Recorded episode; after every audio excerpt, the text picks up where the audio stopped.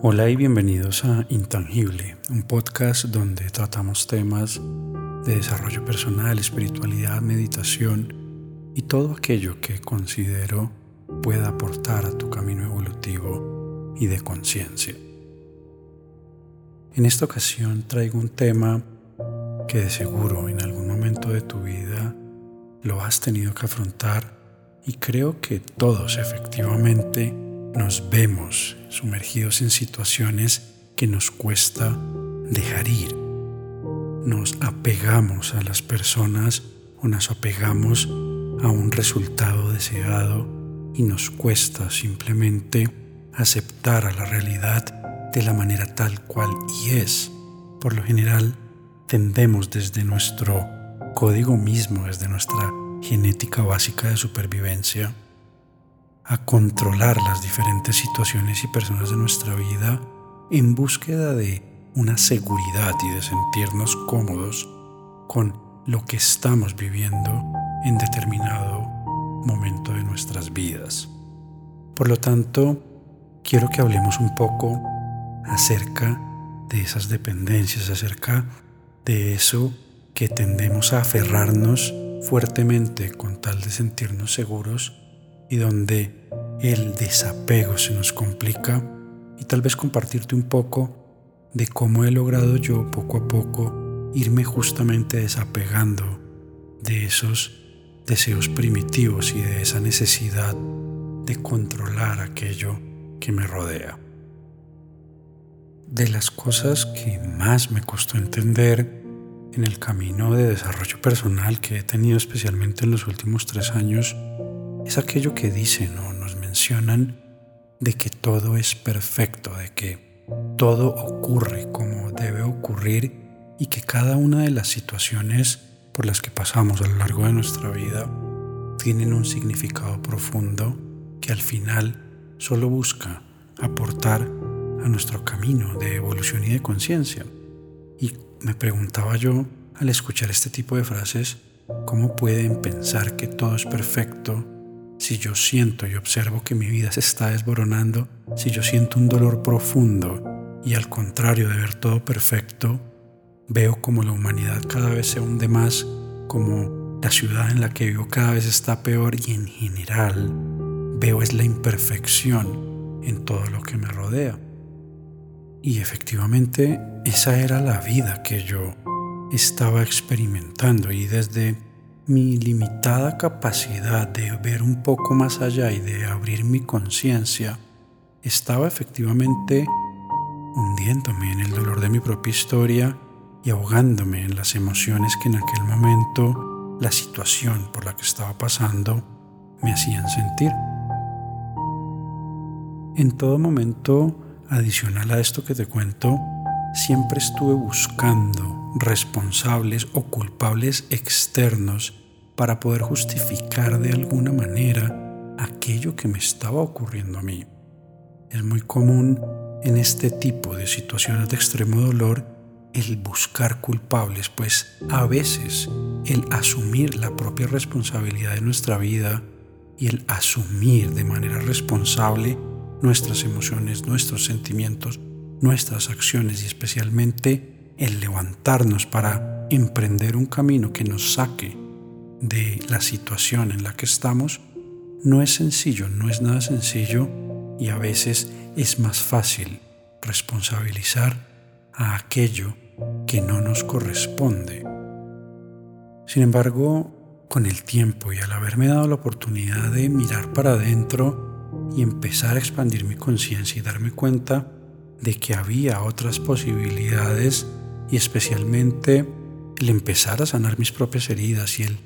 darme la oportunidad de creer en cosas que antes no veía,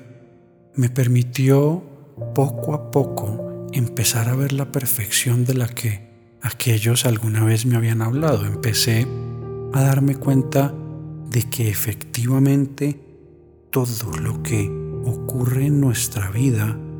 tiene un significado y tiene un propósito que va mucho más allá de las apariencias. Esa relación, esa situación ese punto particular de tu vida que tal vez estés atravesando en este momento y que te duele y que no entiendes por qué te ocurre a ti y que no entiendes por qué la otra persona actuó de determinada manera, tiene un significado y está ahí de manera tal que tú puedas entender, aprender y trascender mucho más allá de lo que en la superficie puedes imaginar.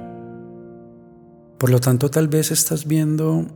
que esa relación se acabó y que esa persona fue injusta y que las cosas no debieron haber pasado de esa manera y que te fueron infiel y que te causaron muchísimo dolor o que al haber perdido ese trabajo tu jefe fue muy injusto y que por qué todas estas cosas te pasan a ti, que nada es justo, que nada es perfecto. Pero con el tiempo, como te lo menciono, y cuando te das la oportunidad de trabajar en ti mismo y de mejorarte día tras día, empiezas a darte cuenta de que cada una de esas situaciones realmente aportó valor a tu vida. Te das cuenta que gracias a que, por ejemplo, te sacaron de ese trabajo que tanto querías, ahora tomaste la decisión de emprender tu propio negocio y de dedicarte a aquello que realmente mueve tu alma y te apasiona en la vida. En mi caso, un ejemplo clarísimo, como lo he mencionado en algunas ocasiones, el haber perdido a la pareja con la que estaba hace dos, tres años, me llevó a caer tan bajo y a sentirme tan no merecedor de ti mismo y eso unido a lo que en aquel momento para mí fueron desgracias, fue lo que me permitió hoy estar aquí sentado hablándote al oído. Fue gracias al haber caído bajo y al haberme sentido que ya no valía nada, que también pude levantarme y mirar mi historia de una manera diferente para desde el amor propio y el reconocimiento de lo que soy, empezar a construir toda esta marca y todo esto que he venido comunicando a través de este podcast y de las demás partes donde te comparto mi contenido. Entonces, sí, hoy en día cuando yo miro mi historia hacia atrás y solo te pongo algunos ejemplos, me doy cuenta claramente de que todo ocurre como tiene que ocurrir y de que todo es perfecto. Claro está que para que esa perfección de la que hablo pueda salir a la superficie, tiene que haber un cambio de mentalidad en ti. Tienes que lograr darle la vuelta a la moneda para ver la otra cara de la situación, porque la situación es exactamente la misma. Mi pareja de aquel entonces sí acabó con la relación. Mi pareja de aquel entonces, por X o Y motivo, por lo que hizo o dejó de hacer, sí generó en mí o yo me generé debido a esa situación un daño profundo a nivel emocional. La situación como tal es la misma, es la misma moneda. Fui yo el que decidí mirar la otra cara y reinterpretar aquello que me había sucedido. Cogí un mismo evento, le di la vuelta y lo utilicé a mi favor para levantarme entre las cenizas y hacer de nuevo un fuego que me permitiera vibrar con quien realmente soy. Por lo tanto, y de manera casi increíble, a aquella persona que le manda un gran saludo, que, a, que en aquel momento odié con mi vida, que en aquel momento quise y deseé lo peor para ella, hoy sabe, y de nuevo se lo repito, que le agradezco profundamente por todo lo que ocurrió y vivimos juntos, porque gracias a eso me aportó a mi camino evolutivo y con más firmeza hoy soy quien soy y sé quién soy. Gracias a esa situación pude obtener gran valor de autoconocimiento y seguir aprendiendo acerca de mi historia y de hacia dónde voy. Y te podrás estar preguntando de por qué te estoy hablando de la perfección de la vida en este tema que traigo hoy y es justamente porque cuando empezamos a entender cómo funciona esto que trato de explicarte, de alguna u otra manera, eso nos permite soltar, eso nos permite desapegarnos esencialmente de los resultados, pues date cuenta que por lo menos en mi país y en la gran mayoría de países de Latinoamérica por lo menos, el sistema educativo y en general la manera como nos han enseñado o programado está basada en los resultados. En todo momento nos enfocan a tener metas, a tener objetivos, a tener logros y nos aplauden cuando llegamos y cumplimos esa meta o ese logro. Sin embargo, casi nunca se habla del proceso, casi nunca se habla de recorrer el camino y de disfrutarlo del mismo modo que, que como lo haces cuando llegas a la meta. Y para mí, en mi experiencia, hoy en día me interesa muchísimo más el camino.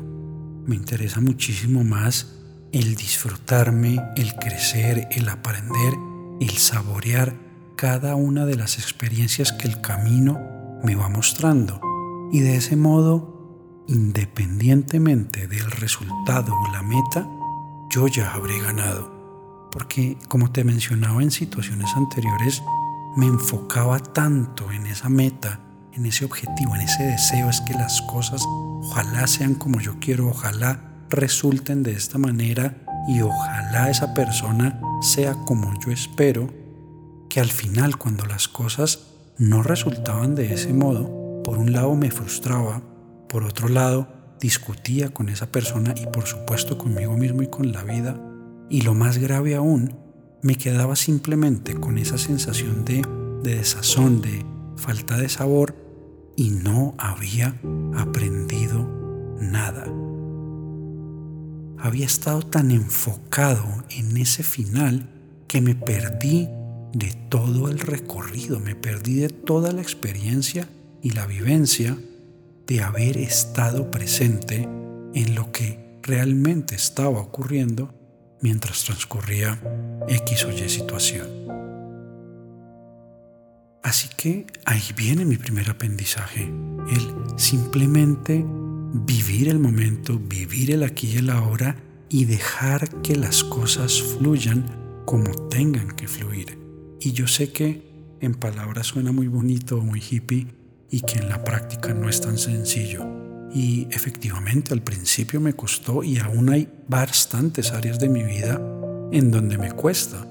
Sin embargo, sí es una práctica que procuro aplicar en todas las áreas de mi vida y que cada vez que me doy cuenta que me estoy atando a algún tipo de resultado, trato de soltar, trato de recordarme a mí mismo que la vida, el universo, Dios, mi yo superior, como tú lo quieras llamar, es mucho más grande que mi propio ego, que mis pequeños, entre comillas, problemas o entre las necesidades menores de mi mente, que la vida, es mucho más sabia y abundante y que cuando confiamos en ella con plenitud, vamos a recibir todo aquello que va a aportar a nuestro camino evolutivo. Alguna vez también mencionaba que para mí los problemas ya no existen. Existen las oportunidades y eso es simplemente porque aprendí, como te mencionaba, a ver la otra cara de la moneda Aprendí a enfocar mi mente en soluciones y no en problemas. Aprendí a enfocar mi mente en abundancia y en no carencia. Y como te decía, son la misma moneda. Simplemente le doy la vuelta y me potencio desde lo que sí deseo en lugar de retrasarme enfocando mi energía en aquello que sé que no me aporta valor a lo que deseo conseguir.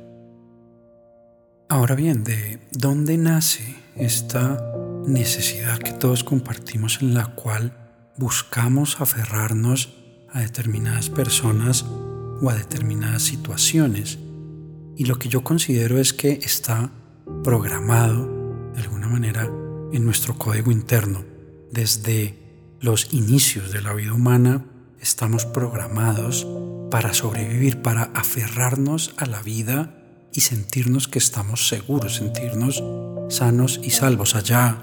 metidos en la cueva, resguardándonos de los peligros del ambiente y simplemente tomando acción cuando es necesario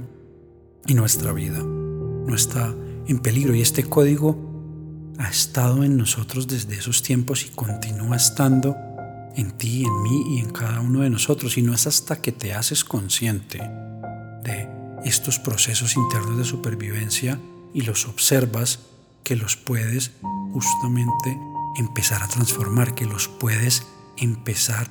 a dejar ir. Estas estructuras mentales que aprendemos desde que somos niños, en donde, dependiendo de la historia que tengamos y de las heridas de infancia y todo aquello que nos haya pasado en nuestro desarrollo, tanto como niños como en nuestra vida adulta,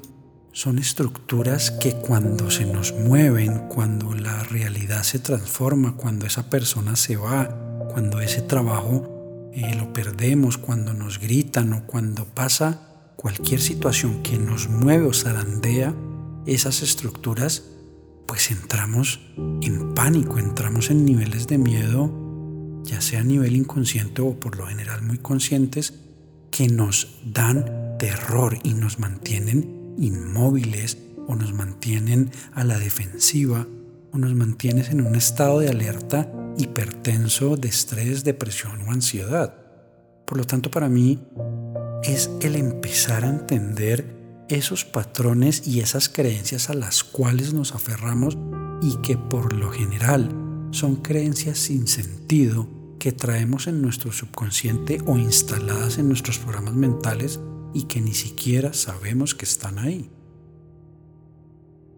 Durante años defendí creencias que yo no entendía que estaban ahí. Durante años me aferré a sistemas religiosos, políticos, educativos, o creencias familiares que estaban muy arraigadas en mi mente y que yo no lograba ver a simple vista. Y nuevamente esto se logra es a través de un proceso de autoconocimiento muy profundo. Pero cuando tú te empiezas a analizar y cuando realmente tienes estos procesos que haces de una manera sincera contigo mismo, empiezas a darte cuenta de estos patrones y de ese montón de ideas que tienes acerca de la vida que una vez más como te cuento, seguramente no te están aportando nada y por el contrario, si te están reteniendo o no te están permitiendo acercarte hacia eso que realmente deseas. Todos compartimos determinadas necesidades humanas, todos tenemos esos sueños, esas metas, esos anhelos que nos permiten saciar esas necesidades humanas, pero entre esa meta, entre esos deseos, están justamente esas creencias a, las que nos apegamos y que nos limitan, que no nos permiten avanzar. Y en algún punto de nuestra vida las adoptamos como verdades propias, inclusive cuando en el fondo son creencias que vienen del sistema o de otras personas que se han visto involucradas a lo largo de nuestra vida el significado, el enfoque y la energía que le ponemos a determinada creencia va a determinar si logramos avanzar hacia esa realidad deseada o nos mantenemos presos de un pasado o, de una situación actual que deseamos transformar. Hay algo muy importante para empezar a entender acá y es que tu pasado no define tu futuro. Repito, tu pasado no define, no define tu futuro. Por lo tanto, es importante desapegarnos de esa historia que venimos contándonos a lo largo de la vida, porque en muchas ocasiones nos quedamos apegados justamente a un pasado, al que hubiera sido de, y si yo hubiera hecho esta otra cosa, y si esta persona no me hubiera dejado, y si yo hubiera aprovechado X o Y oportunidad y nos quedamos aferrados, apegados a una historia de algo que ya no podemos cambiar, pero que sin embargo, como te he contado, sí podemos reinterpretar para darle un enfoque y un significado diferente y así inyectarle una energía también diferente que nos permita cambiar esa creencia y avanzar hacia esa realidad deseada que tanto queremos. Entonces, ¿qué podemos hacer para practicar el desapego? ¿Qué podemos hacer para que nuestra vida se empieza a ser más frecuente la práctica del desapego. Y lo primero es entender esto que te estoy explicando, entender que efectivamente, aunque nos cueste verlo en algunos momentos, todo ocurre de manera perfecta y todo ocurre como debe ser. Todo está ahí para aportar en tu evolución y camino. Y a partir de ahí puedes utilizar varios ejercicios que te ayudan a tener ese proceso de autoconocimiento y empezar a desenredar la madeja que hay en ti para comprenderte, entenderte y a partir de ahí trabajar en aquello que deseas. Algo que me ha ayudado muchísimo a mí es el escribir mis pensamientos y mis emociones, el llevar algún tipo de agenda donde yo puedo tal vez escribir aquella situación que deseo reinterpretar para verla desde otro punto de vista. Así puedo observar mis ideas con mayor claridad y si detecto alguna creencia en donde, por ejemplo, digo, en la vida hay que trabajar duro para tener dinero, me pregunto si eso será verdad o lo aprendí en algún lado. Es una creencia, es un prejuicio. ¿Por qué pienso eso? De ese modo, y no digo que sea cierto o no, pero por lo menos me doy la oportunidad de cuestionar mis ideas y de ver esos programas que tengo instalados en mi mente para tomar la decisión de si los permito, si los dejo, los conservo o simplemente los reemplazo. Por supuesto que otra herramienta que no puedo dejar pasar por alto es la meditación. La meditación para mí es fundamental en todo lo que tenga que ver con el fluir con la vida y el desapego, pues cuando estamos obsesionados o apegados con una idea, una persona o una situación, nuestra mente empieza a deambular entre el futuro y el pasado. Nuestra mente es la que más se va a pegar a una idea o, a un ideal, es la que más va a rumiar un tema. Por lo tanto, nos la vamos a pasar enfocados en esas preocupaciones y en búsqueda de tomar decisiones bajo un estado de emociones alteradas. Así que la meditación nos va a ayudar o te va a ayudar a volver al momento presente. La meditación te va a ayudar a entrenar esa mente caótica en volver a estar dentro de ti y en observar aquello que realmente está pasando y en observar esas emociones y pensamientos que estás teniendo. Entonces, en resumidas cuentas, es tener la conciencia de que todo pasa por algo, es tener la conciencia de que en el universo y en la vida todo tiene un orden, todo tiene una causa y un efecto, de que nada pasa por casualidad. Y creo que estamos aquí con un propósito, el propósito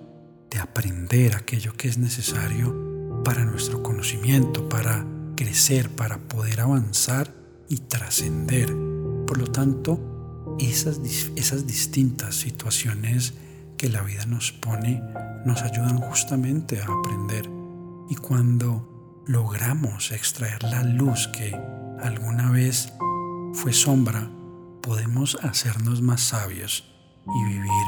armoniosamente. No tiene ningún sentido el tratar de controlar ni a las situaciones ni a las personas. Como escuchaba el otro día por ahí, tú te subes a un avión y ni siquiera conoces al piloto te subes a un bus y no sabes quién va manejando. De alguna manera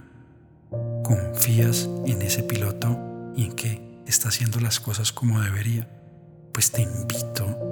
a que confíes en algo más grande que es la vida, algo más grande que es Dios, algo más grande que es la conciencia universal o el universo mismo. Confía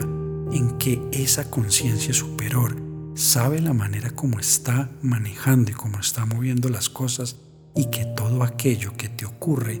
es para tu beneficio. Cuando aprendes a vivir el desapego, empiezas a vivir sabiamente, empiezas a aprender a dejar ir y a apreciar eso que te hablo del camino. Ya dejas de estar centrado en el objetivo sin quitarle la importancia, pero empiezas a realmente disfrutar del camino, empiezas a vivir la vida. También escuchaba o leía el otro día que la vida es aquello que pasa mientras otros hacen planes. Y es una frase con la cual me empiezo a despedir, es una frase que en mi caso me llena de alegría y me llena de vida en donde trato de gozarme al máximo cada momento. No quiere decir que no tenga planes, no quiere decir que en determinadas áreas de mi vida tenga anhelos. Sin embargo, ya no me apego a los resultados, ya no me apego a cómo deberían ser las cosas, sino más bien trato de vivir expectante como un niño pequeño que acaba de llegar al parque. Estos ejercicios, y especialmente el de la meditación, son aquellos que te recomiendo para que cada día puedas conocerte en mayor profundidad y desde esa esencia, desde ese ser que eres, aprendas a observar la vida desde otro punto de vista, que aprendas a darle vuelta a la moneda para que reinterpretes tu historia, el cuento que te cuentas y aprendas a vivir de una manera distinta. Como siempre, mil gracias por acompañarme y nos vemos en la próxima.